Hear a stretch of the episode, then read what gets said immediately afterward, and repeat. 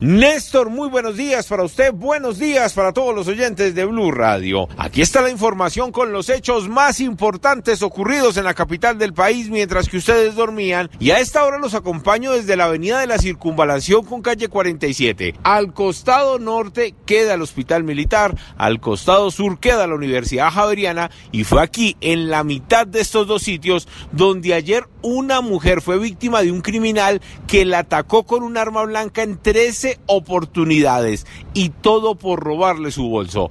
Escuchen ustedes mismos la versión de la trabajadora sobre este feroz ataque que ocurrió aquí en la localidad de Chapinero. Y me dijo, deme el morral, y yo le dije, no, suélteme, suélteme. Y, digamos que empezó a agredirme, eh, rodamos ahí y él después empezó a atacarme. Me cortó pues aquí el cuello, eh, en los brazos, abdomen, en el pecho.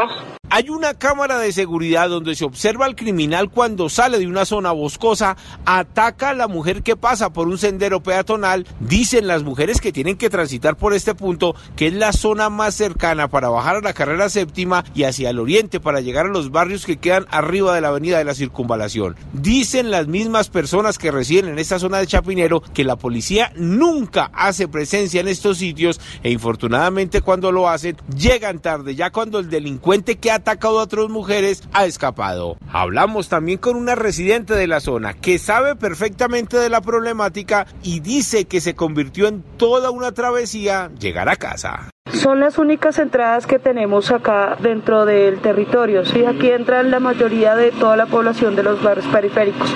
Y por eso también cuando se hizo la hora del puente también era lo mismo. O sea, se aumentó la violencia y más hacia las mujeres. Desafortunadamente no tenemos ese respaldo en cuanto a la seguridad. La Policía Nacional sabe del caso, pero a pesar de los constantes robos y ataques a las mujeres, todavía no han capturado al responsable. Eduard Porras, Blue Radio.